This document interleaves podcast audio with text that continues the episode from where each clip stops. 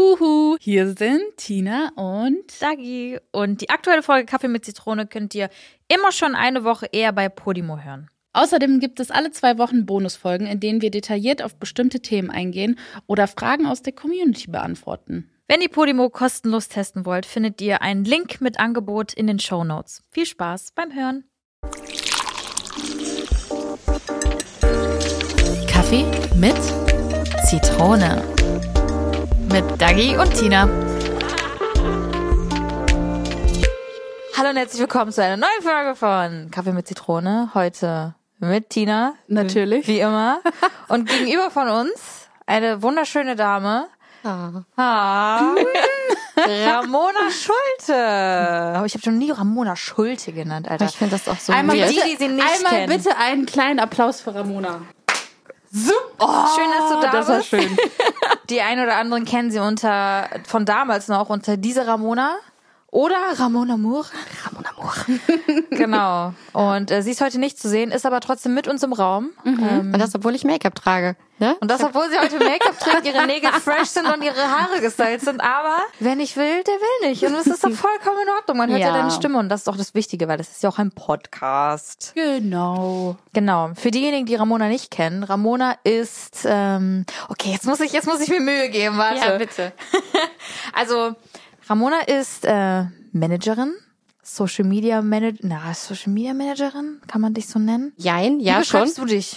Ich finde das immer voll schwer. Ich finde das immer voll schwer, das zu machen, weil ich immer denke, so Social Media Manager ist eigentlich so der Job, den die Leute in oder bei Firmen oder Agenturen haben, die Social Media Accounts verwalten und das mache ich ja nicht. Tust also du das ja, nicht? auch schon, also auch als ein Part davon, aber ansonsten macht man ja noch so ein bisschen mehr. Deswegen, ich finde es immer voll schwer zu sagen.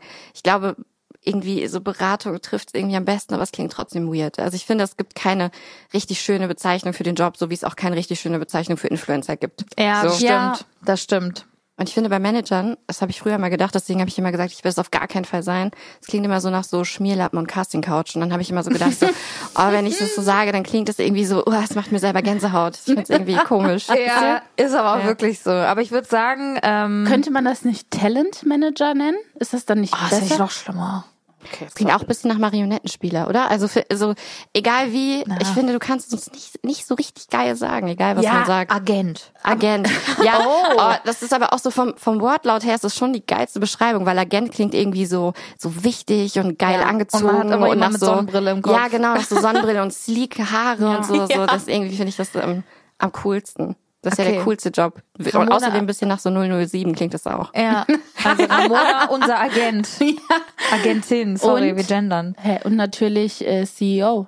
CEO, Businesswoman, äh, Unternehmerin und äh, gute Freundin. Ja. Ja. Erzähl doch mal, ähm, wie war das denn bei euch beiden? Also, damit ihr jetzt auch mal den Background kennt. Vielleicht kannst du ja mal so die Geschichte erzählen, die du mir auch erzählt hast. Ja. Wie so euer erstes Treffen war. Ja. Was äh, Ramonas Unser Profilbild Date. war. Ich würde sagen, voll gut, wie wir so von CEO und Businesswoman auf die Kennenlerngeschichte und dann das Profilbild kommen. So professionell. also, das war, glaube ich, 2014, ne? Ja. 2014 haben wir uns kennengelernt. Das war nämlich die Hochphase oder gerade der Anfang der Gangzeit. Und da war ich sehr, sehr oft in Hamburg damals. Und ähm, normalerweise habe ich dann damals immer bei Paula oder Sascha, also Paula und Sascha ähm, geschlafen oder bei Dima damals. Oder damals gab es dann auch von Tube One, äh, das war damals unser YouTube-Netzwerk, ein anderes Studio. Da haben wir manchmal auch geschlafen, aber da war alles belegt und wir konnten da nicht schlafen, beziehungsweise ich konnte da nicht schlafen. Und dann hat man mir ein ähm, Hotel gebucht. Und das hat irgendjemand gebucht, ein Praktikant oder nee, gar nicht wahr. Das war, glaube ich, damals auch der CEO von Tube One, der mir das gebucht hat. Das war die Frau vom damaligen CEO, die dir Ah. das gebucht hat. Aber die hat nicht da gewohnt zu ihrer Verteidigung. Die hat in Kassel gewohnt und deswegen wusste die das, glaube okay, ich, nicht. sie wusste es nicht. Genau. Auf jeden Fall habe ich die Adresse bekommen. Es war in der Nähe vom Hauptbahnhof äh, in, in Hamburg. Und dann gehe ich da rein und ich war so, okay, fuck, es ist ein Hostel. Und wenn man sich überlegt, damals war halt so meine Hochphase von YouTube-Zeit, Hype-Zeit oder wie man es auch nennen mag. Und ich gehe da rein. Ramona lacht mich bis heute dafür aus, weil sie glaubt, das stimmt nicht. Aber es war genau so. Ich bin da reingekommen, ich habe mich eingecheckt und es waren halt, glaube ich, drei, vier Schulklassen, die mich gesehen haben. Und oh mein Gott, danke, danke. Und ich war so, okay, nett hier, angenehm. Heute Sleepover. Heute Sleepover mit ein paar Schulklassen. ein paar Geschichten erzählen, keine Ahnung. Auf jeden Fall bin ich dann in mein Zimmer gegangen und es war halt, also nicht nur, dass es komplett hässlich war und irgendwie gefühlt ein Hochbett war in diesem Zimmer und mein, mein Badezimmer aus Plastik bestand. Also es war super schön. Ist ja auch in Ordnung so, aber ja, da kam halt die ganze Zeit Kids und äh, haben an meine Tür geklopft und ich war so, fuck, das kann nicht wahr sein. Das kann einfach nicht wahr sein. Es war halt schon relativ spät, ich glaube so 10 Uhr, halb elf oder so. Und ich war so, was mache ich denn jetzt? Und ähm, habe ich halt damals mit Timo geschrieben und dann meinte Timo, ja, melde dich mal bei Ramona, weil er kannte dich damals schon, ich kannte dich noch nicht. Dann hat er mir deine Nummer geschickt, weil sie halt gerade frisch bei Tibon angefangen hat. Und ich so, hey Ramona, ähm, ich brauche, glaube ich, ein anderes Hotel. Und Ramona so, alles klar, ich hol dich ab. Und es war halt so, wie gesagt, voll spät. Und ich war so, okay, krass, dass sie jetzt so kommt. Sie hätte mir auch einfach ein Hotel irgendwie buchen können oder so, dann wäre ich hingegangen. Aber dann ist sie hingekommen. Beziehungsweise, ah, ich habe was vergessen, ich habe was ganz Wichtiges Ja, vergessen. Ich habe die Nummer eingespeichert bei WhatsApp und ich war sehr verwirrt, weil das Profilbild war ein, ähm, ihr müsst euch vorstellen, damals gab's diese diese Hintergrundbilder mit so Rosen und ästhetische Rosen und da drauf stand Fett Penis und ich war so, hä? Wer ist das? Was, was ist das für eine Person und warum hat sie so ein Profilbild? Das war so richtig so, ich war das gar nicht gewohnt, weil irgendwie mit allen, mit denen ich gearbeitet habe, waren irgendwie so möchte gern pseudo-professionell und hatten halt, keine Ahnung, Tubon oder so als Profilbild oder irgend- irgendein Bild von sich selbst. Und sie hatte einfach da Penis stehen. Und ich war so, okay, also ich weiß noch nicht, was ich davon halten soll, aber mal, wir werden sehen. Sympathisch. Ist mir bis heute, ist mir bis heute im Kopf geblieben. Und äh, dann stand Ramona vorm Hostel, hat mich dann abgeholt, dann sind wir dann zum neuen Hotel gelaufen und habe mich dann nochmal gerechtfertigt. Sie ist, ist wirklich, ich bin gar nicht so und ich muss gar kein anderes Hotel haben, aber da waren wirklich ganz viele Kinder und die haben mich, die haben mich die ganze Zeit, ähm, die haben die ganze Zeit an meiner Tür geklopft und Ramona so, ja, ja, kein Problem. Und Ramona, wie gesagt, stachelt mich bis heute damit auf, dass es gar nicht stimmt. Weil da auch keine Kinder waren. Da waren Kinder! Ich habe dich aus dem Zimmer abgeholt und Dagi hat so, die stehen die ganze Zeit vor meiner Tür, Trauben von Kindern und die klopfen die ganze Zeit und so und hier sind so voll viele Schulklassen. Ich sehe, ja, alles, alles gut, ich komme dich abholen. Dann bin ich da hingefahren, ich habe auch nicht so weit weg gewohnt, also es ist, äh, war auch alles äh, voll entspannt und dann ähm, bin ich da hingefahren und es war so niemand, der ganze Flur war so leer. Also ich bin in, ich weiß nicht mehr in welchem äh, Stock du warst, ich bin auf jeden Fall in dem Zimmer, in dem Stockwerk. Ich bin da so hingefahren und dachte so, oh Gott, was ist denn jetzt hier los? Und es war gar, es war nichts, es war einfach niemand da. Das ganze Ding war leer, auch so an der Rezeption, voll easy, es war gar kein Problem.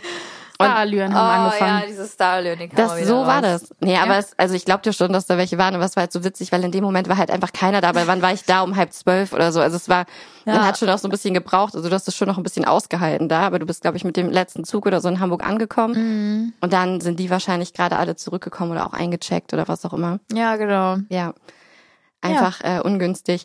Und das andere, die ganze Gegend war ja auch so ein bisschen suspicious. Deswegen, ja.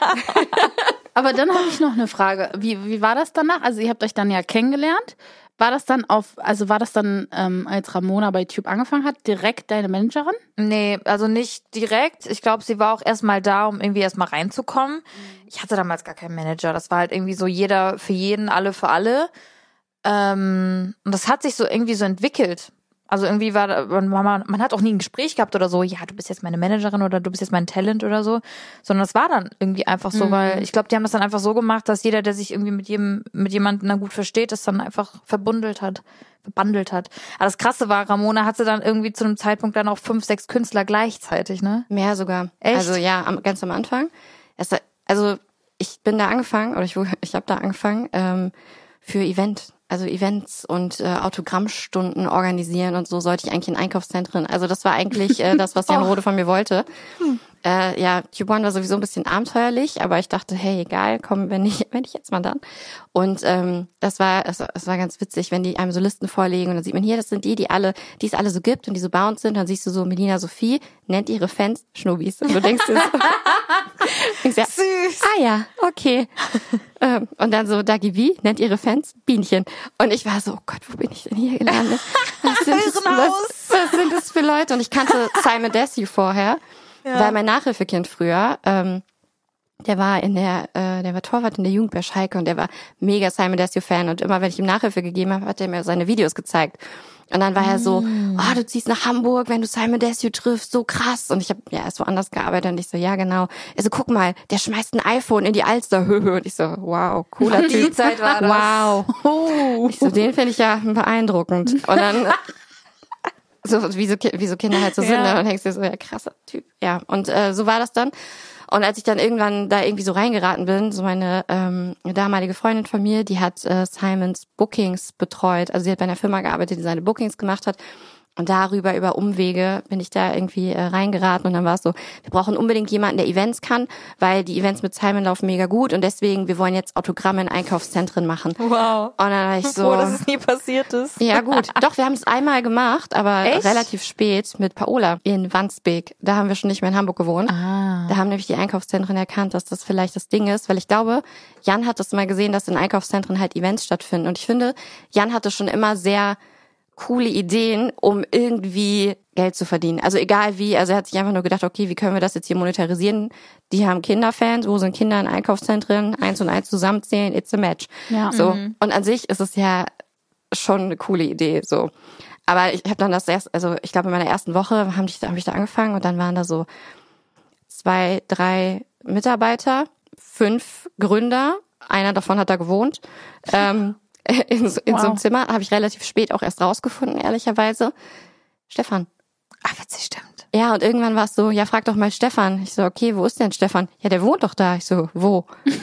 ja, da. Ich so, ach so, ja gut, da. Ich wusste das Und dann, ich, wusste, ich wusste nicht, dass der da wohnt, weil es waren halt so zwei Wohnungen, die so gegenüber voneinander sind. Und ähm, die eine war relativ leer, da standen halt ein paar Tische, das waren so die Schreibtische. Und äh, die andere war Studio. Und das waren halt so verschiedene Studioräume mit verschiedenen Themen und so. Und irgendwie war das, also ich musste mich daran gewöhnen, weil ich habe vorher bei einer sehr gut strukturierten, organisierten Agentur gearbeitet äh, für Werbung, was auch gar nicht mein Ding war, ehrlicherweise. Also die Kollegen waren toll, aber der Job war gar nicht meins. Deswegen, es war nur so ein sehr starkes Umgewöhnen an neue, an ein neues Feld und neue Strukturen. Und das war irgendwie, also für Artist Management habe ich da nicht angefangen. Das war nicht ist so der lustig, Plan. ne, wie sich das einfach so rauskristallisiert, Ja. wie man dann so in so eine Richtung geht. Aber wo du das gerade noch, gerade noch mal so gesagt hast, das war wirklich einfach wie so ein, da hätte noch ein Bällebad gefehlt, glaube Ja. ich. Ne? Also wirklich, das war einfach wie so, Mhm. wir waren halt wirklich 24-7 in diesem Studio damals. Gegenüber waren dann halt, also in dieser anderen Wohnung, in, also selber Flur, aber halt eine andere Wohnung. Und da war halt die Büros und im anderen waren halt die Studios und wir waren halt die ganze Zeit da. Das war so krass. Das war halt wirklich einfach wie so ein Smallland von Ikea. Es hat sich auch gar nicht angefühlt wie Arbeiten. Also auch Nee. wenn du da gearbeitet hast, hat sich gar nicht so angefühlt. Weil es war so, morgens war immer ruhig, weil da haben alle noch geschlafen. Dann konntest du immer so Mails und so beantworten und ab mittags ging es dann los, dann haben wir mal Tee geholt und dann waren wir bei Traumzeit und dann hat man irgendwie so über Kampagnen gesprochen. Und ich weiß noch, die erste Kampagne, die man so mitbetreut hat, war diese, ähm, War das nicht Fanta? Nee, das war meine zweite. Die erste war diese Seat-Kampagne in, äh, Spa war das Seat? Ah. In Spanien, Seat Ja. Me. Dieses, äh, hat mir bei Mango. ja, genau. Ja, genau, das Barcelona. war das. Ja, Oh, was cool. Ja, das war cool. Voll. Und es war Das war wirklich, echt es war cool. richtig cool. Es hat, äh, Sabrina hatte das schon betreut, die war schon da, als ich. Sabibo. Äh, Sabibo. Sie noch. Ja. Ja, die war schon da und Rolf war auch da, der hatte kurz vor mir angefangen und wir drei waren quasi da. Und ähm, sie ist so, wenn Dennis dich ins Sales-Team ziehen will, dann sagst du nein, weil du machst Events. ja, ich war genau zwei Tage da und schon war ich drin im Sales-Team und hab äh, supported, weil da hat man halt angefasst, wo irgendwie was zu tun war und dann hat man das gemacht und es war eigentlich ganz äh, witzig, so und auch so vom ganzen Konzept. Und dann hatten wir noch irgendwie mit Alberto diese Quese-Kampagne, mit Luschendorf wird zu Heldendorf und so ein Kram. Und dann war Fanta und Fanta war die erste, die wirklich richtig gut bezahlt war. Also wo man jetzt so ne, also dachte, wow, man kriegt wirklich richtig Geld dafür, dass man Ja. das macht. Und im Vergleich zu dem, was man heute dafür kriegt, war das auf jeden Fall sehr, sehr wenig. Aber weißt du noch, wie viel ich bekommen habe? Habe ich das hier? Doch, ich habe es gemacht. Du hast auch Fanta gemacht, ja, ja. Weißt du das noch ungefähr? Nee, kann ich dir, kann ich dir nicht mehr sagen. Ich, Aber Okay. damals, wie viele waren ähm, involviert? Also wie viele wurden Künstler waren dann bei Fanta zum Beispiel dabei? Dima, Sascha, Simon, Shirin, Dagi, Timo nicht. Und ich glaube Luna noch mit drin. Ja. Also so sechs, sieben Stück. Krass. Und Flying Panda waren äh, auch mit dabei. Also Ja. Ju und äh, Cheng. Stimmt. Vor allem, ihr habt ja wirklich die, die, die Hochzeiten ne, von äh, YouTube und wie wild ihr, also wie wild euer Leben damals war mit der äh, Gangtour und und und. Das war ja. Das war ja schon das Ende, würde man sagen. Ja. So, Also davor war es ja, Ja. richtig wild. Ja. Wild, wild, wild. In der Zeit muss ich auch jetzt mal als außenstehende Person, ähm, haben wir uns auch sehr distanziert, Mhm. weil Dagi sehr oft in Hamburg war und natürlich hatte man dann gar keinen Bezug mehr zueinander. Ähm, da weiß ich noch, dass das, ähm, da war, hatten wir wirklich zwei Jahre so gar keinen Kontakt. Also vielleicht Ja. einmal im Jahr zum Geburtstag gratuliert. Aber dann, als du in die Wohnung gezogen bist, ja, als du dann äh, in deine erste eigene Wohnung gezogen bist, da fing das wieder an mit uns, Ja. weil es sich ein bisschen gesettelt hat, so mit, Ja, genau. äh, mit äh, YouTube und immer aufeinander hängen. Ich glaube, da hat sich auch ein bisschen äh, so rauskristallisiert, wer jetzt wirklich cool miteinander ist und wer so ein bisschen fake oder auch geldgeil. Mm, Ich würde Oder? gar, na, würde ich gar nicht sagen. Also ich finde, damals war so die Gang oder dieser Ursprung, das war wirklich einfach nur Freundschaft und mit einem Benefit, dass man halt äh, ja Videos gemacht hat und halt da gleichzeitig Geld mit verdient hat. Aber ich finde jetzt nicht, dass irgendjemand darunter war in unserer Freundesgruppe untereinander, dass es irgendwie geldabhängig war. Das war wirklich mm -mm, gar nicht. Krass. Oder? Nee, hatte ich auch nicht das Gefühl. Also es war schon, es war schon sehr echt, aber es hat sich schon sehr angefühlt wie im Film. Also für mich auch, obwohl ich ja gar kein aktiver Teil davon war. Aber ich habe mich auch total von Freundeskreisen distanziert, weil man einfach, man hatte so das Gefühl, dass man irgendwie so einer das hört sich auch richtig doof an, aber ich sag's trotzdem, so einer Bewegung angehört, die irgendwie was, was Neues einleitet, so. Und dann, Aber es man war hat, wirklich so. Weil man hatte so viele, es gab auch so viele Insider und so viele Leute von außen haben immer so gar nicht verstanden, was so das Ding ist und so. Und irgendwie, ist egal, wem du das so erzählt hast, es war immer so ein bisschen so, entweder so abschätzig, die das, die haben es dann nicht so ernst genommen und dann wollte man sich nicht permanent rechtfertigen müssen. Oder es war halt so, so, dass, dass es viel zu aufregend war, Dinge zu machen. Also so, ich war auch, ich war gefühlt immer im Büro, einfach auch, weil wir uns gut verstanden Ja. haben, aber weil wir auch immer was zu tun hatten. Also es war immer so, dass man an verschiedenen Projekten gearbeitet hat und gesagt, boah, lass uns das machen. Ich weiß noch, wie, wie wir gehasselt haben, um aufs Cover der Bravo zu kommen, wie wichtig einem das war. Boah, das war so krass. Es war so wichtig, da drauf zu sein und wie viel wir mit denen gesprochen haben und immer so, okay, was können wir machen? Welche Geschichte können wir, wie können wir? Und es war so, Das war also man, krass, wir haben richtig stimmt. taktisch überlegt, wie das gehen könnte, weil man so, wenn man sich so Ziele gesteckt hat, dass man so, wo man so hinkommen möchte. Weil ich, also für mich war so der Moment, wo ich dachte, boah krass, was ist das denn? War so, waren die Video Days 2014 Stimmt. wo wir in Köln waren und wie, wo diese Schlange an der Längstes Arena einfach so fünf Kilometer lang war. Wo ich so dachte, what the fuck? Und alles war, Wow. die haben Bauzäune eingerannt, das war crazy. Ich habe noch nie sowas gesehen, noch nie. Und ich komme aus einer Generation, wo viele Backstreet Boys äh, Fans waren. ich habe sowas noch nie gesehen. Crazy, also wirklich, wie die die Securities umgerannt haben und alles. Also da hatte ja keiner irgendeine Verluste, ja. Kontrolle und einfach nur für sehr junge Menschen, die Videos ins Internet gestellt haben. Und da hatte man so das Gefühl, krass, man kann hier irgendwie was Neues schaffen und da ist irgendwie so voll viel Potenzial in Dingen machen und irgendwie so, keine Ahnung, das hat mich voll fasziniert. Ich fand's richtig Ja. cool. Ich glaube, das Krasse war auch einfach bei euch, weil ihr so nahbar wart für die Menschen. Ja, aber Also ja. ihr wart im Internet aktiv, habt Videos, also, also ihr wart alle verschieden auf irgendeine Art und Weise. Und man konnte euch treffen. Und es war jetzt nicht nur einmal im Jahr ein Konzert und du stehst dann, singst da, da auf der Bühne oder so, sondern die können Fotos mit dir machen, die können mit dir quatschen, die können, das ist so, das ist halt, Mhm. das gab's halt davor nicht in Deutschland so. In Ja, dem es war was Ausmaß. ganz, ganz Neues. ja, So klar, wie gesagt, so Bands und so, Backstreet Boys oder Schauspieler gab's ja und diese Hypes gab's da auch. Aber das war ein ganz neues Medium, Ja. was so einen Hype kreiert hat. Und da musste man ja selber erstmal gucken, okay, wie geht man damit um? So, weil, wie Ramon auch gerade gesagt, hat, man hat sich irgendwie gefühlt wie so einem Film. Zu der Zeit fand ich nicht. Rückwirkend fühlt sich das alles an wie ein Film. Ja. Also es ist wirklich so viel passiert einfach und so viel surreale Sachen, so viele, so viele Erlebnisse, so viele Ups, so viele Downs und das hat uns irgendwie alle so voll zusammengeschweißt und das war einfach so eine riesen WG an Leuten und das war crazy. Einfach eine Familie, die sich unbewusst gefunden hat. Ja, genau. Genau, genau. Das ist krass. Und es gerne gemacht hat. Und wie gesagt, auch dieses Geldthema oder dieses Profitthema gar nicht irgendwie, nicht mal ansatzweise irgendwie im Vordergrund war, sondern jeder hatte einfach Bock, was Ja. zu machen, was zu Ja. kreieren, was zu tun. Und irgendwie Spaß miteinander zu haben und das gleichzeitig aufzunehmen, hochzuladen und dann natürlich danach, dass Millionen, zwei, drei, fünf, zehn Millionen Leute das sehen. Ja, das ist halt heftig, wenn du guckst, das Medium Fernseher, ne? Wie viele sehen dazu? Bei einem guten, bei einer guten Show 1,8 Millionen vielleicht ist die Einschaltquote. Ja, ich habe gestern, äh, ich, oder ich habe heute Morgen Einschaltquoten von Let's Dance gestern äh, Ah, gesehen. Das waren irgendwie vier Millionen. Ach, und das krass. ja, aber das ist halt Let's Dance, ne? Das ist so ich hab's auch geguckt. die Show. Ich auch. Krass, okay, 4 Millionen. Ich dachte, okay, dann hat vielleicht ZDF oder so 1,8. ja, also ähm, zum Nee, ich Beispiel, also noch mehr Tatort hat doch zehn Millionen oder Ich so. weiß Ja, nicht, okay, Tatort ist ja auch krass, ja. eine gute Abendshow hat so im Schnitt, glaube ich, zwischen 1,5 und 2,5 Millionen Zuschauer. Okay. eine gute Abendshow. Also Und dann hast du da so, wie viel waren wir? Zehn Creator, die ein Video hochladen. In Eigenproduktion. In Eigenproduktion, komplett alles alleine gemacht. Dann, das war ja auch so krass. Guck mal, wir haben den ganzen Tag gechillt, dann haben wir was gedreht schnell, auch mit allen zusammen, teilweise sogar. Und dann war man nachts im Hotel oder dann im Studio oder sonst wo, hat das noch geschnitten und am nächsten Tag sofort hochgeladen.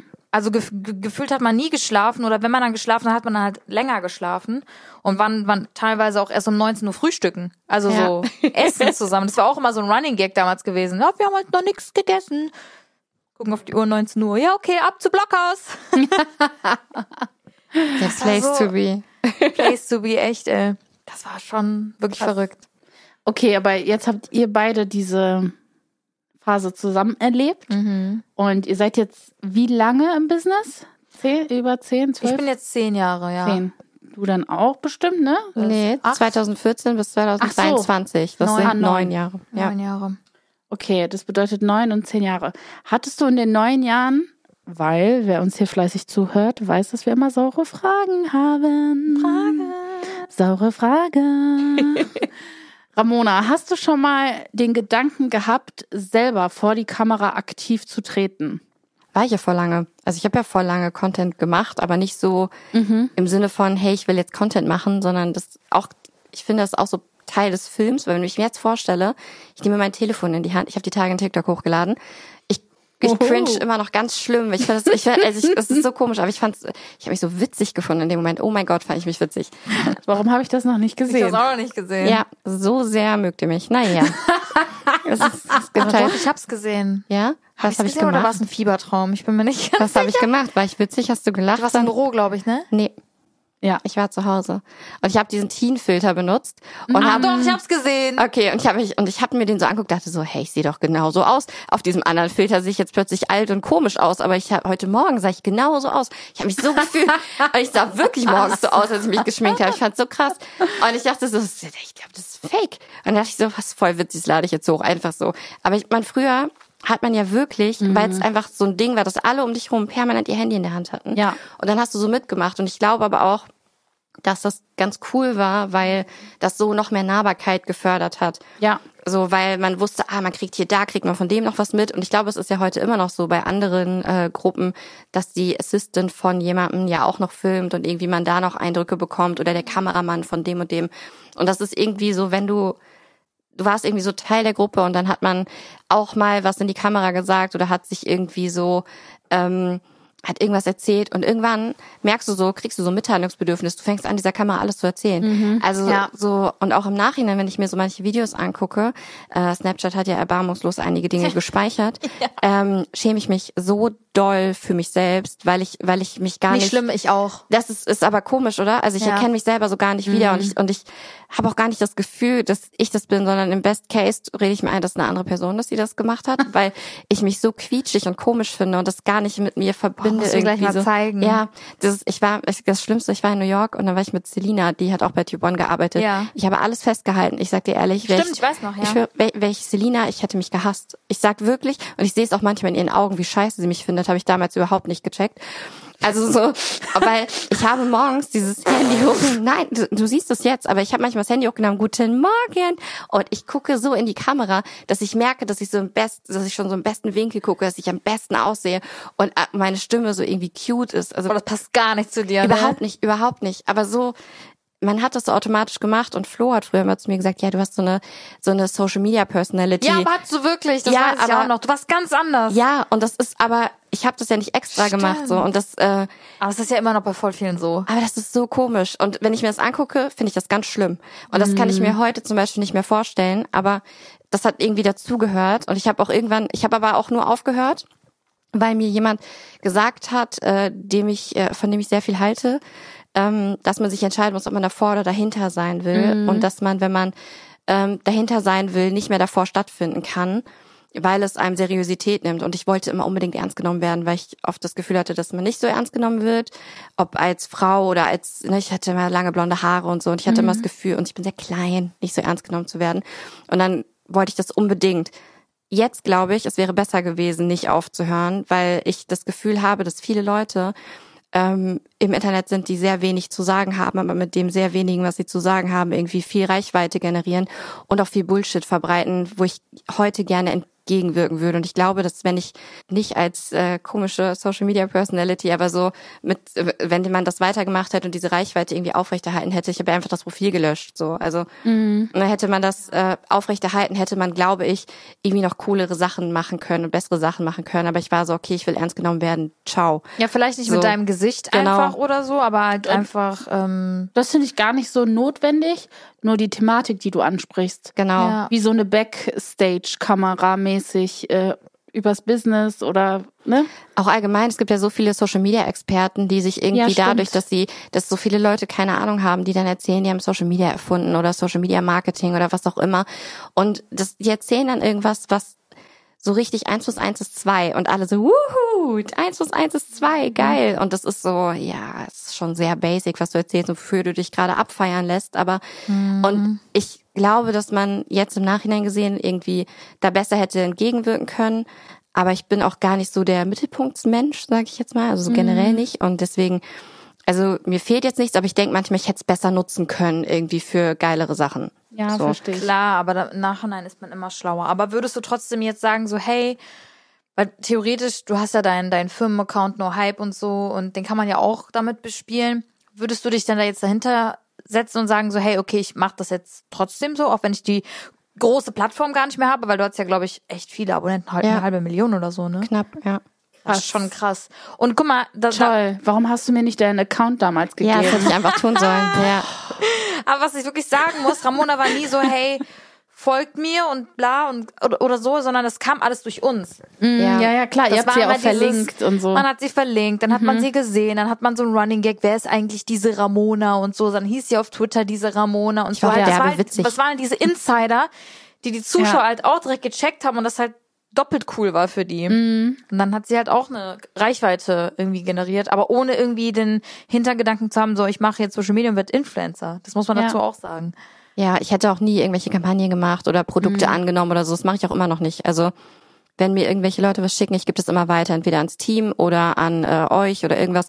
Ich nehme keine Goodiebags mit irgendwas. Also ich nehme keine Produkte von also irgendwie. Goodiebags kannst du schon mitnehmen. Ja, mache ich aber fast nie. Also, Warum? weil ich mir mal denke, so, oh, vielleicht kann die jemand anderes gerade besser gebrauchen. Und oh. ich habe auch immer, ja, es hört sich so, es hört sich voll blöd an, aber Mach ich habe immer doch nicht so klein. Nee, ich habe das Gefühl. Mein, wenn mein Vater da wäre, der würde, der würde alle mitnehmen. Ich liebe Marek. Ich liebe das so, ich liebe so sehr, wie er ist. Aber ich, ich, ich finde, also für mich habe ich manchmal das Gefühl, wenn man sich zum Beispiel von Kunden irgendwie, die sagen ja ganz oft, das ist mega nett, sagen, hey, ich schick dir auch was. Und dann denke ich immer, ja, aber dann habe ich das Gefühl, ich kann nicht mehr so, dann haben wir eine Ebene, wo ich nicht so sachlich mit dir verhandeln kann, wie ich das eigentlich will. Und dann heißt mm, es hm, nachher so. Hast du dann dieses Gefühl, so ich bin dir was, nicht, ja, man, ich bin dir was schuldig, aber so, ich stehe in deiner Schuld, weil du ja, hast mir was geschickt. Ich will es mir einfach nicht vorwerfen lassen. Also ich will nicht, dass mhm. es hm. nachher heißt, ja, du hast den Preis jetzt angenommen, weil du ja einen Vorteil davon hast. Also ah, weißt du, so okay. das will ich mir überhaupt nicht vorwerfen lassen. Auch schon ein bisschen Overthinking, aber okay. Ja, es ist leider, es, kann ich mich nicht von frei machen. Aber nee, ich denke mal so, wenn ich wenn ich anfange irgendwelche Sachen anzunehmen, dann ist es immer so, ich kann so mal ganz klar sagen, hey, ich mach's nicht aus eigenem Vorteil. Natürlich verdiene ich damit Geld, aber ich verdiene halt Geld, wenn ihr Geld verdient und das ist ja. irgendwie ein fairer mhm. Deal. Aber ich verschaffe mir so keine anderen Vorteile, wobei ich im Nachhinein denken würde, wenn mich jemand zum Essen einladen will, do it. Ich würde es nehmen, aber ansonsten alles andere. Ähm. okay. Aber es gibt ja auch ganz viele, ähm, die schon damals aus der Tube-Zeit jetzt aktiv vor der Kamera als Influencer tätig sind. Also ich finde jetzt sogar eine Person, der folge ich sogar richtig aktiv. Ähm, das ist Sabibo. Ach so, ja, klar. Genau. Die war ja damals in dem Trio von euch äh, bei Tube und ist jetzt so, lebt ihren Traum mit äh, Cheng. Ja. Aber so ihr passt es auch. Ja, voll. Ja. Obwohl sie eigentlich damals gar nicht so war, also gar nicht so aktiv war wie du. Das kam erst durch Cheng. Sie hat es auch gar nicht drauf angelegt. Die macht nee, das auch null. nicht die macht das auch nicht, weil die, weil sie unbedingt irgendwie vor der Kamera stehen wollte oder im Mittelpunkt stehen wollte, sondern weil sie sich in Cenk verliebt hat oder weil die sich ja. verliebt haben und das halt zu deren Leben passt und deswegen macht sie das. Mhm. Und die Sabrina ist der entspannteste und netteste und herzlichste Mensch der Welt ja. und die macht einfach das, was äh, sie happy macht und das ist gerade in Indonesien sein und in diesem wahnsinnigen Haus wohnen, was so schön ist. Die laden uns Ja. immer ein und wir so, ja, wir kommen, also safe, irgendwann wird der Zeitpunkt kommen, da werden wir auch kommen, aber es sieht schon echt crazy aus. Ne? Absolut, ich find's so schön. Ich Ja. gucke auch voll gerne ihre Stories, ich folge ihr auch aktiv, weil ich mag so, sie ist so entspannt und ich finde, sie überträgt so dieses Entspanntsein in ihren Stories auch so. Ich finde, bei auch. ihr ist auch ganz, ganz wenig dieses Materialismus. Bei ihr habe ich so, ähm, weiß ich nicht, sie ist so pur. Ja, Rein. Ja, mit ihrem, mit ihren Yoga-Sessions, mit dem Ja, Ausblick, Ja. dann der Sonnenuntergang, wie die in den Pool springen, finde ich einfach toll. Gibt dir ein gutes Gefühl. voll, finde ich auch. Ja. Das wollen wir auf Social Media. Als ich Sabrina kennengelernt habe, ich war noch nie so ein Schatzi-Mausi-Herzchen-Typ und Sabrina nennt so jeden. Und ich meine jeden, Mausi und Schatzi. Und es war die erste Person, wo ich nicht gedacht habe, oh Gott. So, Ja. du hast sie so den ersten Tag gesehen, sie so, hi Maus, ich zeig dir, wie es hier aussieht. Und ich so, aber es war trotzdem nicht so schlimm, weil du fühlst dich nicht so unwohl in ihrer Gegenwart, wenn sie das macht. Es gibt ja so Leute, dann denkt man, ah. Ja, voll. Und sie war auch wirklich einer der ersten. Die war ja, vor dir da, glaube Vor ich. mir, sogar. ja. Sie war die erste. Ah, krass. Oha. Ja, dann Rolf und dann ich. Krass. Und Steffi war natürlich die erste, Auch, ja. aber dann Sabrina und äh, Crazy, ey. Steffi? kennst du Steffi? Nein. Ah, ich dachte die Mira. Nee, nee, nee, nein, nee, nee. Okay. Die war später, viel später. Okay, okay, okay. Aber ähm, ich wollte jetzt noch äh, weiterleiten, weil Tube One war eine Phase von euch. Kann man auch ewig drüber reden eigentlich. Ja, ne? wirklich. Könnte man wirklich Ja, genau. Aber jetzt reden. möchte ich noch mehr so, weil irgendwann kam ja dann der Step von euch beiden, dass ihr gesagt habt, okay, ich glaube, also ich sag's jetzt aus meiner, ne, ihr könnt mich gerne korrigieren, aber so wie ich das in Erinnerung habe, war das halt dann so, okay, lass uns zusammentun und noch geilere Dinge machen und noch ähm, Dinge umsetzen, so wie ihr das gerne hättet. Und dann hast du ja den Schritt gewagt und äh, hast dich selbstständig gemacht, ne? Es war nicht ganz so Nicht ganz, smooth. nee. Okay, ah, okay, okay, okay, okay. Okay, dann habe ich vielleicht, Schön irg- wäre es, wenn es so einfach vielleicht habe ich wäre. irgendwas äh, schon verdaut und ausgekackt. Du kannst aus deiner Perspektive erzählen, erzähl ich aus meiner Perspektive. Ich? Ja, okay, möchtest. also es war dann so, dass man gemerkt hat, okay, Tube One ähm, oder die Leute, die im Netzwerk waren, haben sich so ein bisschen davon abgeschottet, ein bisschen von der Gang. Das gab es halt gar nicht mehr dann so. Also irgendwie kam das auch so irgendwie mit dem Umzug nach Köln. Mhm. Ähm, und man merkt so, okay, jeder ist in so seiner eigenen Bubble. Man trennt sich irgendwie so voneinander, gar nicht irgendwie so böse, sondern einfach so, man hat neue Freundeskreise, man hat neue Leute um sich, dann hat der andere eine andere Beziehung und so. Und dann haben sich so die Wege so nach und nach getrennt. Dann waren die ersten Creator aus dem Netzwerk raus. Ähm, es waren immer mehr neue Mitarbeiter bei Tube. Man hatte, also für mich persönlich war das so voll fremd, dann ins Büro zu kommen, weil ich gar keinen mehr kannte, außer vielleicht zwei Personen. Davon, das war Ramona, Sabibo und vielleicht Rolf. Flo kannst du auch noch. Flo kannte ich auch noch, ja.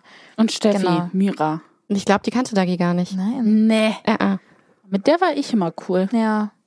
Also da, da war irgendwie so einfach dieses Persönliche, was man halt früher hatte, war gar nicht mehr da. Also überhaupt nicht mehr. Und das war halt irgendwie für mich auch so ein bisschen so, okay, strange. Irgendwie so voll komisch, aber okay, dann ist es halt so. Ach genau, und Paco war auch da. Paco war ja auch von Anfang Ach an ja, mit dabei. Der war stimmt. ja auch in Hamburg mit dabei. Ja, da waren schon ein paar, die ich noch kannte. So ist das nicht, ja. Aber es waren trotzdem super viele Leute, die ich halt nicht kannte. Und das, ich fand es immer unpersönlicher. Und dann habe ich halt aus Ramonas Seite, also ich war, sie war jeden Tag im Büro und hat halt so voll viel erzählt, was eigentlich intern abgeht. Und da war ich auch schon so, boah, komisch. Also voll, voll unangenehm. Und man hat Ramona auch so voll angemerkt, irgendwie, dass sie so gar keinen Bezug auch mehr irgendwie zu den oder weniger Bezug zu den Leuten hat und dass es immer weniger ihr dieses dieses freundschaftliche war, was bei ihr war und ich habe das halt alles voll mitbekommen und für mich war irgendwie Ramona die größte Bezugsperson von da und ähm, wie war das dann? Also war da ein ausschlaggebender Punkt? Ich weiß es gar nicht mehr genau. Also bei mir war es jedenfalls, dass es so zu viele Leute da waren, wo ich mich nicht mehr so wohl gefühlt habe. Und auch die Talents, ne? Hast du dich nicht mit jedem Ja, es waren identifizieren halt irgendwann können? Leute dann dabei, ähm, auch bei der, bei der bei der zweiten Gangtour waren da auch Leute dann dabei. Ähm, ich weiß, Ramona mag es nicht so, wenn ich ein bisschen darüber uprage. Mach ruhig. Aber ich sag halt einfach mal so, bei der zweiten Gangtour war es halt wirklich einfach viel zu kommerziell gedacht. Mhm. Es war wirklich so, dass wir in einem wirklich in einem Stuhlkreis saßen und ich mich darüber abgefuckt habe, dass Leute dabei sind, die nichts mit uns zu tun haben. Überhaupt gar nichts. Ich habe die weder jeden, weder mal persönlich kennengelernt, weder mal die Hand geschüttelt und sonst was. Und dann hieß es so, ja, die kommen mit. Und ich war so, nee, Alter. Weil mhm. ich mich weder mit den, deren Content identifizieren konnte, noch unterstützt, also nicht unterstützt, sondern ähm, auf jeden Fall, ich konnte ich konnte mich damit einfach nicht, keine Ahnung, ich fand es einfach nicht cool, was du die gemacht haben. Du kanntest die auch nicht. Also ich kannte die auch nicht, nee. Und den ja. Content fand ich einfach nicht gut. So. Fand ich einfach scheiße. Das habe ich dann auch laut ausgesprochen in der Runde und dann kam so, ja, aber hier und hm. Und ich war so, nee, okay, dann bin ich halt raus. Dann bin ich halt doch nicht rausgegangen aus der Planung, weil ich dann das schon angekündigt habe zu dem Zeitpunkt und dann doch viele Leute waren, die halt wegen mir die Tickets gekauft haben auch.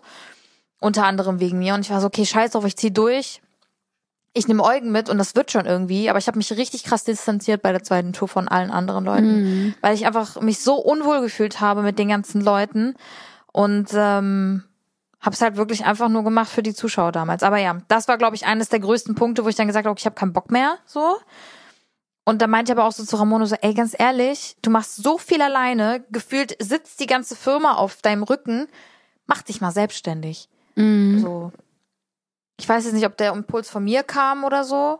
Oder auch? wir irgendwie auch zusammen darüber geredet haben, aber ich meinte so, ey, es bringt nichts. Mach dich selbstständig so, du wirst das schon rocken.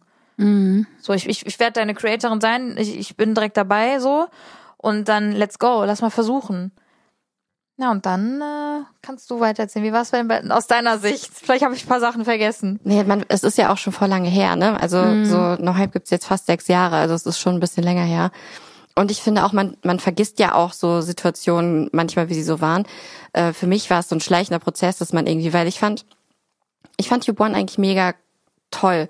Ich fand auch dieses, ja. und man hat auch, ich habe auch voll lange gebraucht, um zu realisieren, dass dieses Geile, was man am Anfang hatte, irgendwie nicht mehr da ist. So, also als wir, also ich fand auch, dieser Umzug nach Köln war, glaube ich, der, der ausschlaggebende Punkt, weil vorher haben alle ja. so in ihrer sehr kleinen Wohnung gewohnt und waren immer im Office und auf einmal war keiner mehr im Office. Wir hatten so ein Studio das war nie benutzt. Also niemand. Doch, Ju war immer da. Ja, aber wenig benutzt. Also so ja.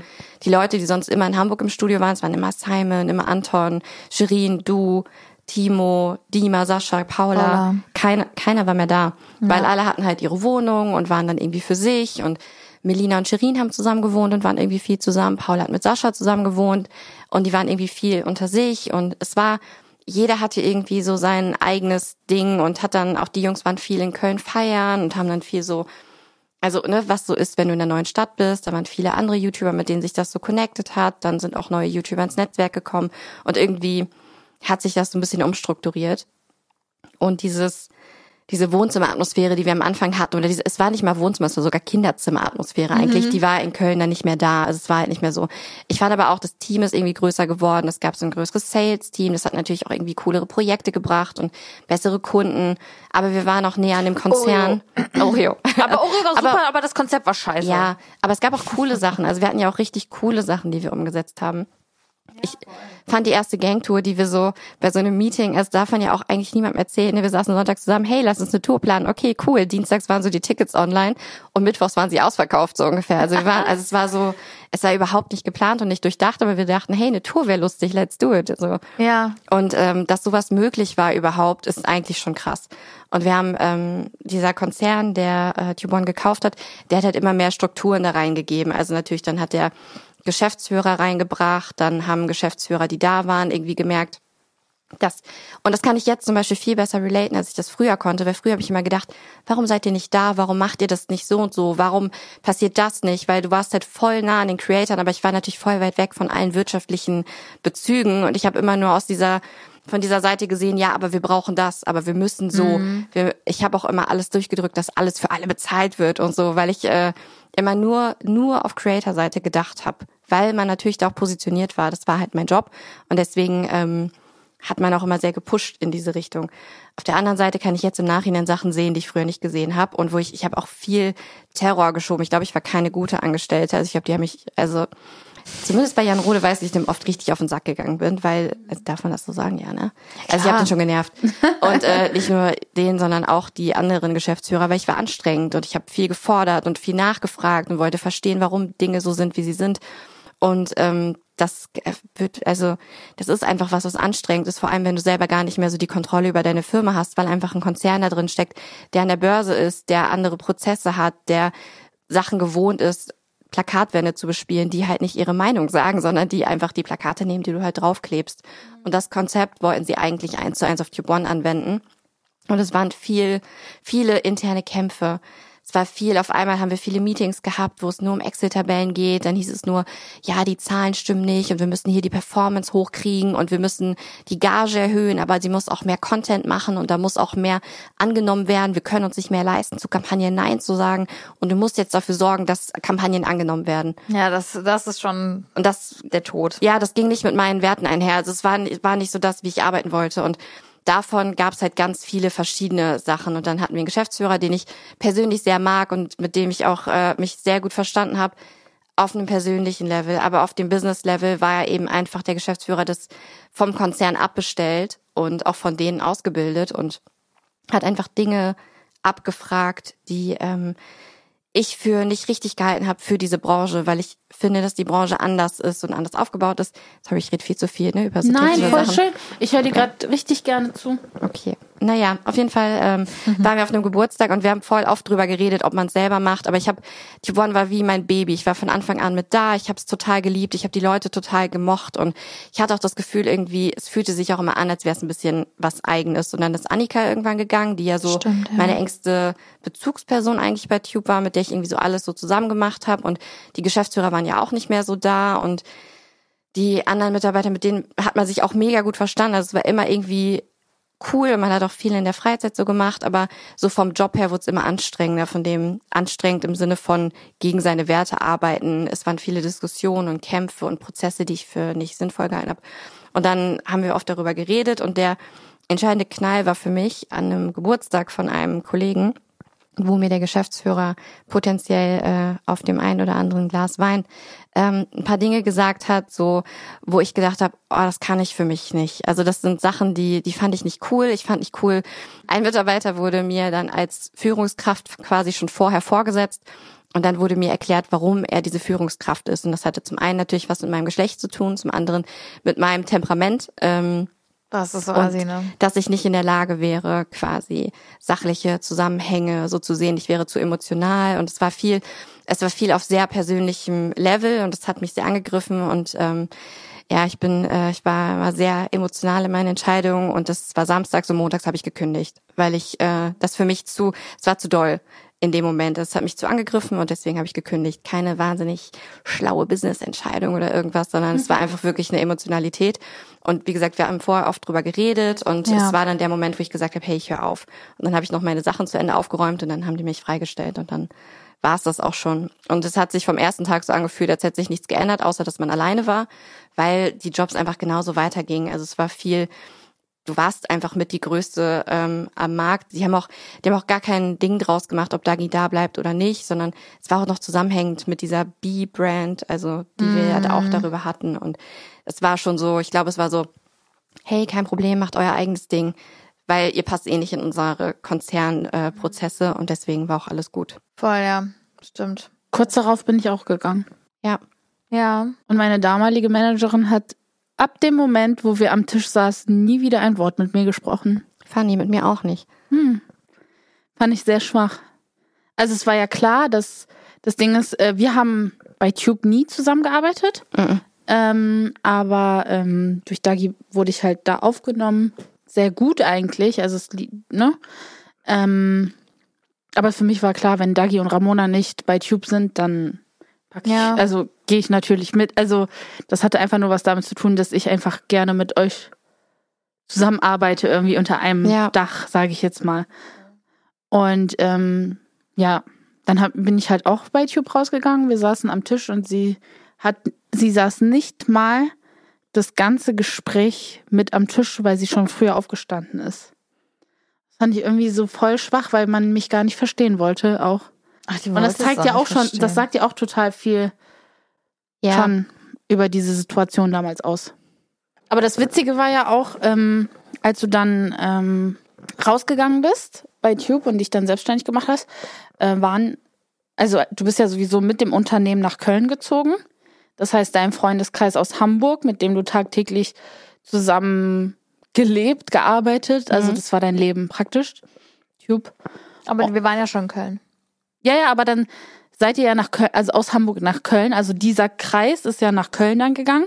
Dann hat man da gearbeitet und dann entscheidet man sich dafür, dass man aus diesem Unternehmen rausgeht, weil es gegen die Werte spricht. Und danach passiert ja das Schlimmste, also jetzt in deinem Falle, dass die Menschen einen abstoßen. Obwohl du dich ja nicht gegen deine Mitarbeiter entschieden hast, sondern einfach nur gegen die Strukturen des Konzerns. Ja. ja. Ich glaube, man kann das ganz schwer differenzieren und ehrlicherweise im Nachhinein kann ich dir auch nicht mehr, also von jetzt auf gleich hat irgendwie keiner mehr mit mir geredet, aber ich glaube, dass ähm, ich potenziell auch einen Beitrag dazu geleistet habe, an den ich mich nur nicht erinnere. Also ich erinnere mich nicht an die an die Situation, ich erinnere mich an die Situation und ich, ich habe mich oft gefragt, was die andere Geschichte ist. Also, weil die andere Seite hat ja auch eine Geschichte zu dieser Situation. Ja. Und im Nachhinein habe ich ganz oft darüber gegrübelt, weil du brauchst ja irgendwas, um das so zu verarbeiten, weil von jetzt auf gleich ändert sich deine Situation. Und ich wollte oft wissen, was erzählen die, wenn die darüber reden, dass äh, sich das so abgekapselt hat, weil man denkt dann, ja, vielleicht waren wir nie so gut befreundet, wie ich das mhm. irgendwie dachte und so. Und das hört sich ja dann immer so, man hinterfragt ja ganz viel. Und ähm, ich glaube, dass ich mich menschlich voll weiterentwickelt habe, im Gegensatz zu da. Und deswegen denke ich ganz oft, vielleicht, ich werde schon meinen Beitrag dazu geleistet haben, dass es so passiert ist, wie es passiert ist, weil es entscheiden sich ja nicht einfach so Leute dazu, nicht mehr mit dir zu sprechen. Mhm. Aber ich weiß sie nicht. Also für den Fall, dass es jemand hört und es mir sagen will. Ich bin offen dafür. Euch Meldet euch. DM, meines. Nein, aber so ja. hätte mich einfach interessiert. Aber da habe ich zum Beispiel eine Frage. Mhm. Und zwar, wie war das denn zum Beispiel, wenn eine männliche Person aus dem, äh, aus dem Team sich entschieden hat, rauszugehen? Weil ich kann mir gut vorstellen, das ist jetzt, ist jetzt, soll jetzt auch nicht übergriffig sein, so wie ich dich kenne und alles. Aber ich glaube, weil du einfach die Ramona warst, die für jeden ein Ohr hatte und immer irgendwie, du warst ja schon überall, du hast überall geholfen. Bist du bis heute, also das bist du ja noch bis heute. Du warst ja überall irgendwie da und wenn man dich gebraucht hat, warst du da. Und ähm, eine männliche Person ist ja eher rational und denkt sich so, nee, das, dafür werde ich nicht bezahlt, das mache ich jetzt nicht, mäßig. Hm, nee, ah, die waren eh schon alle weg. Ich würde sagen, ich, ich ähm, habe gar nicht, also so von einer männlichen Person, die weggegangen ist, mhm. vor mir, habe ich gar nicht so, also weil Rolf ist nach mir gegangen, mhm. der war aber weiterhin mit allen cool, war aber auch in einem anderen Team. Ähm, es sind aber auch ähm, weibliche Mitarbeiter gegangen, auch nach mir. Mhm. Und mit der einen verstehe ich mich auch noch voll gut und die ist auch mhm. noch cool mit allen anderen. Also das hat, okay. ich glaube, das hat wirklich ganz spezifisch nichts mit dem Geschlecht zu tun, sondern mhm. mit ähm, ja. mit, mit mir. Ramona als Person, ja. Ah, okay. Deswegen, deswegen sage ich, ich glaube, ich werde schon meinen Beitrag dazu geleistet haben. Mhm. Ich kann es aber so nicht mehr, äh, also ich kann es für mich nicht rekonstruieren, als dass ich wüsste, was es war oder dass man sagen kann, boah, ach ja, das war's oder so, mhm. sondern Okay, ich dachte, so könnte ich es mir vielleicht auch ein bisschen erklären. Es wäre so ein guter Grund, um abzuschließen. Ach so, weil ich eine Frau bin. Okay, dann. nee, aber zum, zum Beispiel Thema, Thema Frau und Unternehmen. Weil ich kannte jetzt auch nicht ähm, oder kenne bis jetzt auch nicht viele Management-Agenturen, die von einer Frau geleitet werden, also die sich jetzt nur auf Social Media oder größtenteils auf Social Media irgendwie konzentrieren. Ähm, ich finde schon mittlerweile mehr. Ja, mittlerweile, ja, aber damals? Nee, damals zu Ramonas Zeiten, also vor sechs neu, Jahren nicht. Sehr, sehr neu. Also ich kannte nur Annika, mhm. Annika Schulz, die halt auch bei Tube war und du. Ja. Damals. Also ich kenne ich kenn viele Frauen, die Managerinnen sind. Und ich glaube, dass, äh, dass das kein, äh, also Frauen sind anders oft als Männer in diesem Beruf, aber ich glaube, es ist kein schlechter oder besser so. Aber ähm, mhm es gab damals Annika, die für Ju gearbeitet hat, aber die war damals noch nicht mit einer Agentur selbstständig, sondern sie hat direkt für Ju gearbeitet. Stimmt, ja. ähm, die hat sich aber auch selbstständig gemacht mit Marie zusammen. Ähm, dann gibt's Nicole Wilms, die BWM äh, gegründet hat mit äh, jemand anderem zusammen, aber ist ja auch eine riesige Agentur. Die machen ja super viele Schauspieler, Moderatoren, Social Media. Äh, Julia Butix zum Beispiel, die jetzt bei Let's Dance sehr gut getanzt mhm. hat gestern. Ja, aber so, die machen ja auch voll viel und die ist ja schon sehr lange dabei. Sibyl Schirmer, Okay, ähm, Nina, die. Okay, ich nehme es zurück. Es gibt super viele Frauen leid. in dem Business. ähm, und auch so hier die Managerin von Farina zum Beispiel, die ja damals auch nicht nur Managerin war, sondern auch ja Novalana Love als Teil irgendwie mm. mitgegründet hat oder mitentwickelt hat. Und ähm, Aber es gibt schon viele Frauen in dem Business. Ja, ja, voll, voll, voll. Ja. Allgemein habe ich aber früher, auch als ich noch beim Label gearbeitet habe, Management immer mit Männern verbunden. Also ich habe, für mich war der typische Manager, was ich mal gesagt habe, so ein so ein schmieriger Typ, gerne mit einem äh, italienischen Namen wie Ricky oder so. also so, oder so, also ein bisschen so oder so, keine Ahnung. Und dann ähm, gerne auch ein bisschen längere Haare zurückgegelt und äh, immer gesagt hat, ich erzähle dir, wie das funktioniert. Komm vorbei. Hä, wie du? Also du, das Ja, ja das bis mache ich auch so. so. Ja, ich habe so eine kleine Couch in meinem Schatzi, Büro. komm, ich da müssen sich immer alle draufsetzen und dann das sagen, so. Deshalb ziehen wir die Gardinen. Nein, Spaß. Nein, aber so, Oh aber so habe ich mir das früher immer vorgestellt, weil ich fand so, gerade in diesem Musikbereich, wo ich halt gearbeitet habe, war es immer so dieses, dieses typische Bild von einem Manager, was auch voll Ja. Quatsch ist, weil alle Musikmanager, die ich kenne, sind auf jeden Fall nicht so. Aber das war so diese, dieser Gedanke, den man dahinter Ich hatte. glaube, das kommt aber auch viel aus Filmen, glaube ja, ich. ich glaube auch. Ja, für mich war es auch damals ein bisschen, was ist nicht, nicht komisch, aber es war halt trotzdem ungewohnt zu sagen, so, ja, meine Managerin, so, ich habe einen Manager. Das ist für mich bis heute noch komisch. Nö, mittlerweile. Wir haben doch das- gelernt, das heißt Agentin. Das Agentin. Agentin Ja, ja, okay, Schulte, möchte ich Agentin, jetzt ja. genannt werden. Agent. Aber jetzt rückwirkend würdest du sagen, war das der richtige Schritt? Äh, ja und nein. Mhm. Ich würde ähm, ich würde es wieder machen, aber ich würde es anders machen. Also ich habe Mhm. schon viel gelernt und ich würde ganz viele Sachen ganz anders machen. Und ich würde mir, also es ist viel einfacher für mich, viel weniger Kopfschmerzen. Dinge, die ich, äh, die echt wehgetan haben, aber ohne dass es wehtut, lernt man es, glaube ich, auch nicht. Deswegen, ja, das äh, ist aber, glaube ich, einfach ein Learning by Doing. Ich glaube, Ja. in allen selbstständigen Sachen so. Ja. Einfach, musst einfach durch und einfach zu gucken, was das Richtige ist und dann, Ja. ja, die Erfahrung sammeln. Ich würde auch tausend andere Dinge anders machen mittlerweile, als ich es damals gemacht habe. Aber dafür sind wir ja jetzt zusammen da, wo wir sind. Genau. Ich glaube auch jede, also jede Entscheidung führt dich ja dahin, wo du gerade bist. Deswegen war es auf jeden Fall die richtige Entscheidung, aber es wäre auch, also ehrlicherweise wäre es ja auch blöd, wenn man mit der Erfahrung, die man jetzt gesammelt hat, alles nochmal genauso machen würde. Ne? So, das wäre, Ein bisschen doof. ich würde ja. jetzt auch die Schule anders machen mit der Erfahrung, die ich jetzt gesammelt habe. Also so generell. Ja. Deswegen, also ich bereue gar nichts, aber ich äh, hätte doch schon das ein oder andere ein bisschen einfacher haben können. Naja, Naja. du auch.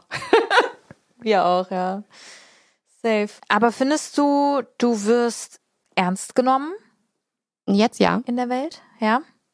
Voll, Ramona, äh, voll, äh, Ja, aber ich, ich, ich frage halt extra, weil ich weiß halt, wie es damals war und es war halt nicht so. Nee, überhaupt nicht. Also es war gar nicht so. Und deswegen war ich auch so richtig, ich war richtig eklig sogar, glaube ich. Ich glaube, ich war sehr zickig, sehr, ähm, und ich habe das selber aber immer gar nicht so wahrgenommen, aber ich hatte das Gefühl, ich muss so richtig, richtig Du kannst straight. aber auch noch ein bisschen. Ja, nee, aber nein, nein, ich wusste schon, dass es so ist, aber so, ich hatte immer gar nicht das Gefühl, dass man so überhaupt nicht ernst genommen wird, aber ich hatte Ja. schon das Gefühl, ich muss zickiger oder strenger. Zickig ist auch so ein ganz böses Wort, was man so Frauen gegenüber immer vorwirft, aber ich hatte schon das Gefühl, dass ähm, man weniger mit sich hat reden lassen, so, sondern es war eher so, nein, ich muss so straight zu meinem Wort stehen, damit die Leute mich ernst nehmen oder ich muss so, also Aber das ist ja eigentlich nicht zickig. Das ist Nee, ja einfach, genau. glaub zickig ist, glaube ich, nur so ein Wort. Du sagst ja auch zu einem Mann sehr selten, nee, du bist zickig, sondern Ja. das ist voll das Frauen auf, auf Frauen gepolte äh, Wort, finde ich. ja, Weil voll. du würdest ja niemals zu einem Mann sagen, der an deiner Position steht, der ist zickig. nee, Sondern okay, der ist krass, der ist tough, der ist Ja, genau, kompliziert kompetent und kompliziert, ja. Vielleicht- Also vielleicht würde ich schon sagen, jemand ist so ah, mit Vorsicht zu genießen oder das ist Ja. jetzt nicht der netteste Mensch. Und ich glaube, ich war einfach, also ich war jetzt niemand, mit dem man unbedingt gerne einen Wein trinken gehen wollte, sage ich jetzt mal für so, für so ein Deal, sondern es war eher so, ah scheiße, ich muss mit Ramona fahren, nein, ah, nicht so Ah. gern. So. Und es ist eigentlich, das ist voll blöd, weil eigentlich bin ich voll gerne nett. Also ich bin wirklich gerne nett, aber ich, du musst dann halt so, oder hast das Gefühl, du musst dann so sein, damit die Leute dich ernst nehmen. Und das ist dann, wenn du dann auch zum Beispiel hörst, dass so Deals bei anderen, dass die besser bezahlt werden, dann denkst du dir, okay, alles klar, ich war zu nett, dass ich dir das jetzt durchgehen lassen habe, das passiert mir nicht nochmal, deswegen beim nächsten Mal nicht mehr. Weil du, weil eigentlich könnte das ja so voll easy sein. Man könnte halt sagen, hey, was ist dein Budget? Okay, das können wir dafür leisten. Lass uns irgendwie eine coole Kampagne zusammen machen. Das wäre mein, mein Lieblingsweg zu arbeiten weil ich will, dass alle fair bezahlt werden. Ich will aber auch dem Kunden, natürlich möchte ich, dass ihr Best Case bezahlt werdet, aber ich möchte auch, dass man fair bezahlt wird. Also ich würde nicht unmögliche Preise nehmen, von denen ich denken würde, sie sind es nicht wert. Ich kommuniziere das auch sehr ehrlich. Das macht ja den Ja. deinen Beruf oder deinen Spart ja auch komplett kaputt. Voll. Weil wenn es dann nicht läuft, dann kannst du dir wieder anhören, dass Influencer-Marketing nicht erfolgreich ist. Und Ja. dann ist es halt so, deswegen, und ich finde, der beste Case ist immer, hey, das ist unsere, das ist unser Ziel, da wollen wir hin, das ist das Budget, was können wir irgendwie dafür umsetzen. Damit Ja. haben beide Seiten irgendwie Bock und wollen irgendwie was machen. Und ich glaube, das ist ein cooler Weg.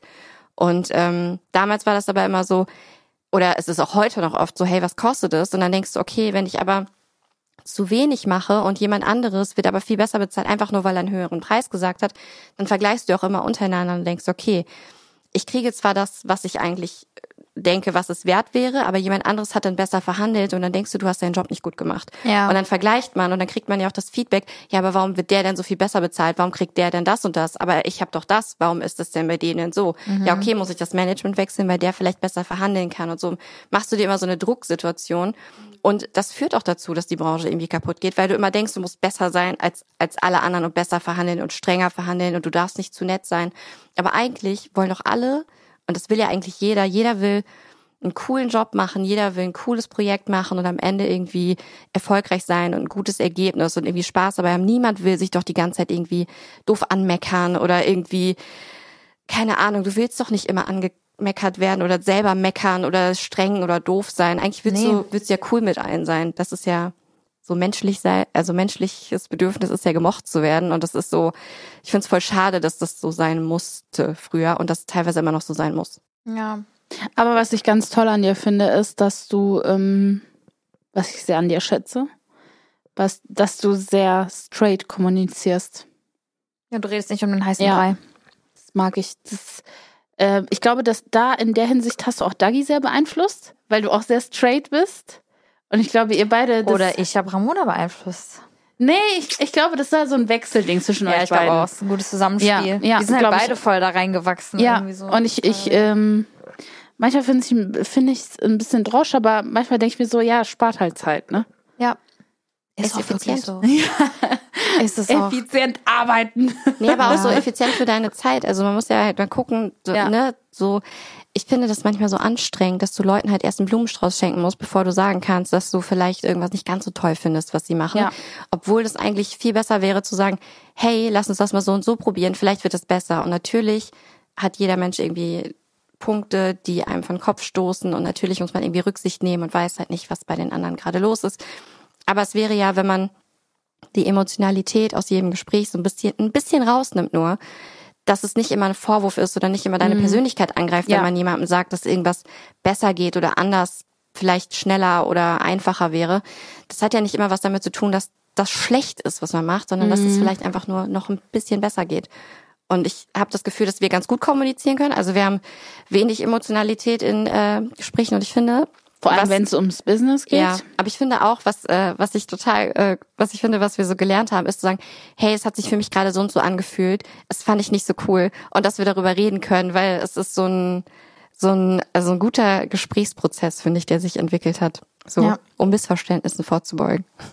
Dass ihr Wir können das aber auch anzicken, wollte ich Ja. gerade sagen. Das klingt so, als ob wir so noch nie irgendwie so, aber ja, manchmal muss das auch sein. In, der- in der guten Beziehung ja, muss das aber auch mal ich, sein. Ich, äh, ich meine, ähm, wann, wann kriselt's, also in welcher Konstellation kriselt's denn nicht? Ist eher Meine die ich ja, Frage. ja. Ich habe auch in einem guten Podcast gelernt, dass ein Streit, ein guter Streit einen immer weiterbringt. Ja. Ja, Kaffee mit Zitrone. Von einer weißen Person. ich hab's heute noch im Snippet gesehen. Ich so, Ja, ich oh, der war gut, der geht aber gut. Oh, so sitzt Man die muss- vor Mandy. man- hallo? Uh, war ich gut. Man muss sich selber loben können. Ja, Ja. Self-Love und Gibt's so. davon noch ein Snippet? Das wäre voll wichtig. Love. Jetzt haut sie raus, die ganzen Fachwörter. Kein Ding, kein Ding.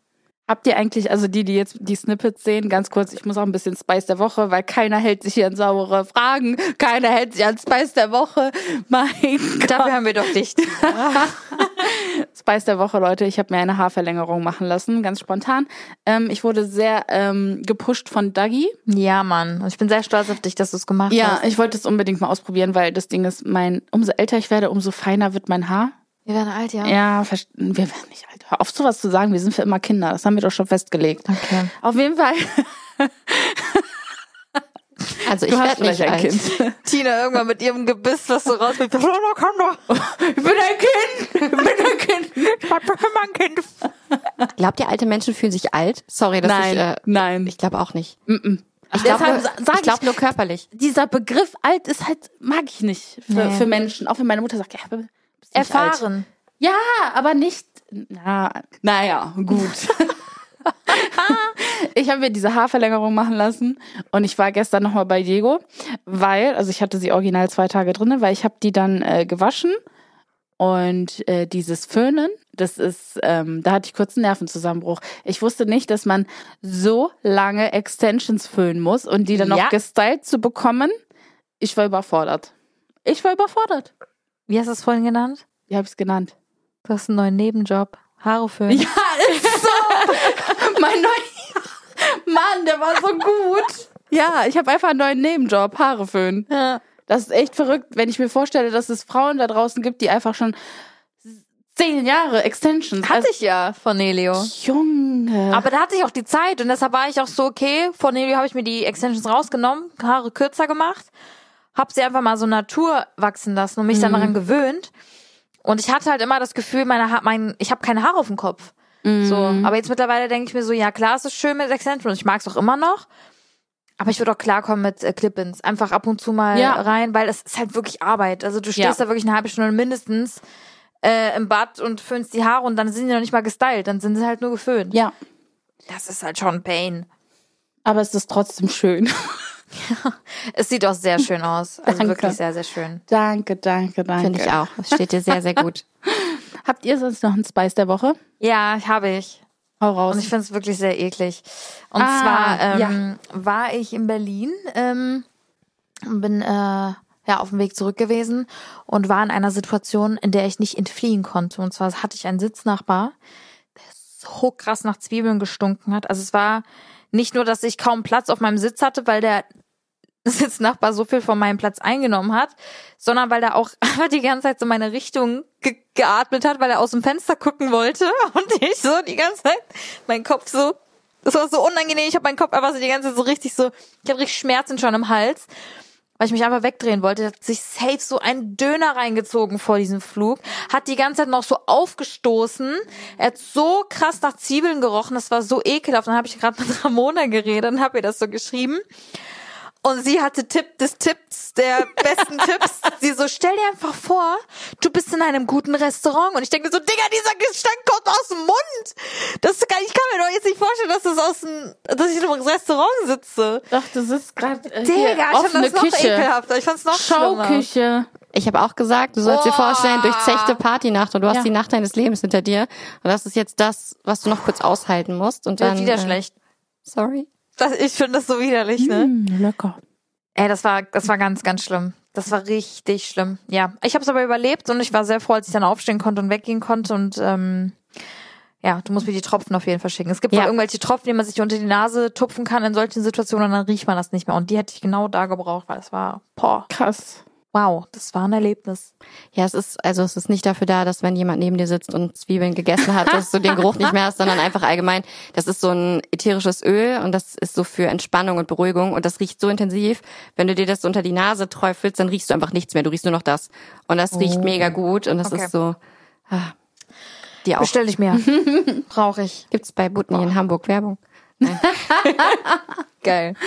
Und bei dir, Ramona? Spice der Woche? Oh, ich glaube, ich habe keinen. Doch. Was denn? Äh, Mein, mein, mein dummes Verpatzen im Flugzeug? Ja. Ich weiß nicht, ob ich das erzählen will. Ich bin richtig, ich, aber eigentlich ist es was voll Gutes. Also nein, es ist was voll Schlechtes, aber es ist was voll Gutes für mich dabei rausgekommen. Deswegen will ich sagen, ich ähm, habe, ich gebe sehr selten äh, viel Geld aus. Ich habe mir eine Handtasche gekauft in Mailand, die sehr schön ist. Und ähm, die meisten Leute werden es nicht verstehen, wie das passieren konnte, aber ich habe sie im Flugzeug vergessen. Also ich habe, äh, ich hatte nur Handgepäck und ich wollte sie nicht knicken und habe sie in der Originaltüte in die Gepäckablage des Flugzeugs äh, gelegt auf meinen Koffer, damit ich sie auf gar keinen Fall vergesse und ähm, habe sie vergessen. Was daran liegt, dass der Flug, also ich möchte nur die Umstände erzählen, das ist keine Ausrede, das ist trotzdem immer noch dumm. Ich habe sie vergessen, weil der Flug an sich war schon ein bisschen turbulent, weil das äh, war der Pilot ist das erste Mal geflogen, deswegen der, der ist trotzdem sehr gut geflogen, guter Pilot. Aber ähm, trotzdem warst du das erste Mal, dann hatte eine Frau Probleme irgendwie mit dem Herzen oder dem Magen und dann war musste sie sich vorne hinlegen und dann war so ist ein Arzt an Bord und es war die ganze Zeit so ein Gewusel, auch so halt wir saßen vorne und es war die ganze Zeit so ein Gewusel auch vorne und mit Gepäckablage auf und zu und hier erste Hilfekasten und keine Ahnung, es war die ganze Zeit etwas los. Und als wir gelandet sind, war direkt äh, Struggle, weil für ein Projekt, an dem wir gearbeitet haben, falsche Bilder genutzt wurden. Und wir waren schon direkt im Gespräch und Abstimmung und Telefonat. Und ich war mit ähm, jemandem aus dem Management und einer Kollegin. Und deswegen war es halt waren wir direkt schon im Modus, als wir gelandet sind. Und wir haben dann ich habe dann nur den Koffer aus der Ablage, der auch nach hinten gerutscht war, nur so rausgegriffen und nebenbei irgendwie schon am telefonieren. Und dann sind wir halt nur raus. Und dann der Gepäck, also am der Gepäckausgabe ist es mir dann aufgefallen, dann mich zurückgerannt wie äh, der bescheuerte. ich auch wirklich ich so Scheiße, ich habe auch geschrien, ich habe schon noch telefoniert und ich so Scheiße beim Auflegen. Boah, ich kenne das, dieses Geist, dieser Blitz. Ja, es ist, es ist mir so eingefallen und ich bin losgerannt und dann ist aber halt diese Schleuse, du kommst ja gar nicht mehr zurück zum Gate. Und dann kam gerade jemand, der die Frau, die diese Probleme im Flugzeug hatte, mit dem Rollstuhl gefahren hat. Ich so, bitte, bitte, bitte lass mich durch. Und er so, nee, mach dir gar keinen Kopf, es ist alles gut. Der war super nett. Es ist alles gut, geh einfach zu Lost and Found, dann gibt's da so einen Ramp-Agent, der geht direkt ins Aber Flugzeug. eigentlich, Ramona, war er genau der, der alles verkackt hat. Ja, ne? der hätte er ist- auch einfach. Ja, er hätte mich einfach durchlassen müssen. Sorry.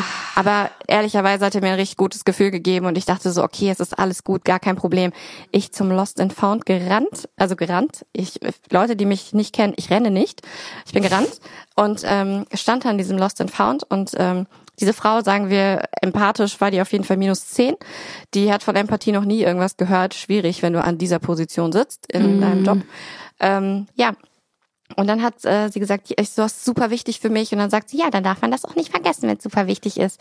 Und da habe ich schon gedacht, so, ach du Scheiße. Ich weiß auch nicht, also ich weiß nicht, wie ich es geschafft habe, sie nicht anzuschreien, aber ich habe sie nicht angeschrien. Ich war sehr ruhig und sehr verständnisvoll und ich habe sehr mit mein, ich habe sehr versucht, sie dazu zu bringen, da anzurufen, damit jemand ins Flugzeug geht. Und dann sagt sie, ja, äh, die Maschine geht gleich weiter. Die wird jetzt auch nicht gereinigt. Da ist jetzt keine Zeit für. Äh, Sie können in sechs Stunden wiederkommen. Dann kommt die Maschine aus Rom zurück. Dann können wir noch mal gucken. Und ich war so, ja, ich wohne aber nicht in Düsseldorf. Und es war sowieso der Tag, wo die Flughäfen gestreikt haben. Düsseldorf nicht, aber alle anderen. Und dann war es so struggelig und ich so, okay, alles klar. Sechs Stunden später stand ich da wieder, hab gefragt, natürlich wurde nichts abgegeben und dann habe ich am Personalausgang gestanden, wie eine Psychopathin und habe Mann, auf die oh. Crew gewartet, um die Crew zu fragen, ob die was gefunden haben. Ich stand da, bis dieser Flughafen zugemacht hat. Das passiert um 23.30 Uhr, falls euch das interessiert. Und dann wurde ich rausgeschmissen. Und ich stand da und habe gewartet und habe gehofft. Und Kai stand am Ausgang von der Maschine aus Rom und hat geguckt, ob jemand meine Tüte dabei hat. Ich habe ihn positioniert, habe ihm die Tüte gezeigt, wie sie aussieht. Und er stand da und hat die Leute beobachtet. Natürlich hätten die auch unter ihre Jacke packen können oder keine Ahnung. Und vielleicht hat die auch vorher schon mal jemand mitgenommen. Ja. Ich weiß es nicht. Aber ich habe da gestanden und gehofft und gebetet. Ich bin am nächsten Tag nochmal hingefahren. Also ich war dann bei meinen Wow. Eltern. Ich habe am nächsten Tag nochmal hingefahren, habe gefragt, wurde natürlich nichts abgegeben. Sonntags ist mein Dad nochmal hingefahren, wurde natürlich nichts abgegeben. Dann habe ich einen Aufruf auf Social Media gemacht und habe gefragt und äh, Caro hat das netterweise geteilt. Und dann hat sich, und ich sage das so, der netteste Mensch auf diesem Planeten bei mir gemeldet.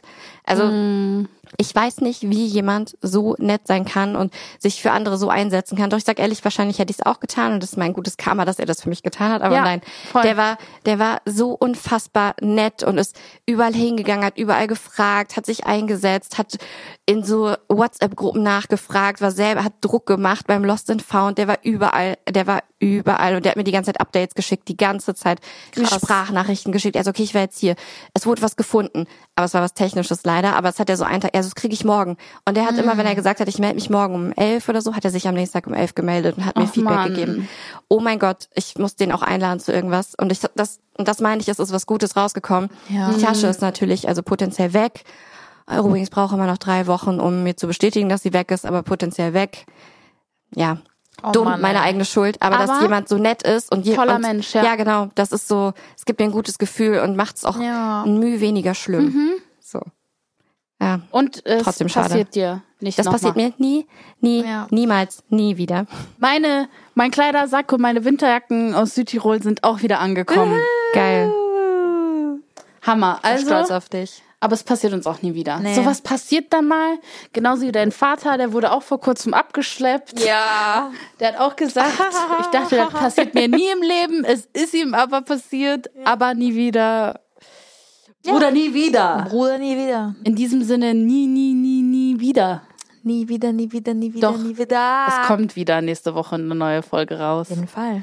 Ja, aber ich muss schon sagen, also es hat mich sehr gefreut, dass du, also uns hat es sehr gefreut, dass du heute hier warst. Sehr. Aber ich wollte eigentlich noch auf viel mehr Themen mit dir eingehen. Das macht mich gerade so traurig. Aber das heißt ja, guck mal, das ist das erste Mal.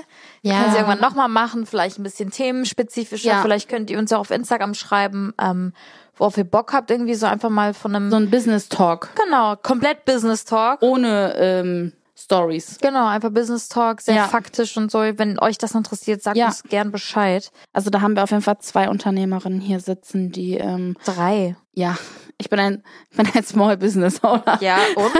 Wir haben so auch angefangen. Ja, auf jeden Fall ähm, können wir da gerne noch intensiver drüber sprechen. Yes. Ähm, aber es war trotzdem schön.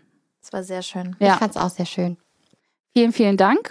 Und wir gehen jetzt Cocktails trinken. Aber ohne deine 10 Cocktail pro Kopf, ne, Regel. Wie? Sie übertreibt. Warum Regel? Das ist eine Challenge. Ja, alles klar. Ihr könnt ja ein Video daraus machen. Challenge accepted. Challenge accepted und wir berichten euch nächste Ja. Woche, wie es war. Vielen Dank fürs Zuhören. Bis nächste Woche. Bis nächste Woche. Tschüss. Kaffee mit Zitrone. Mit Dagi und Tina.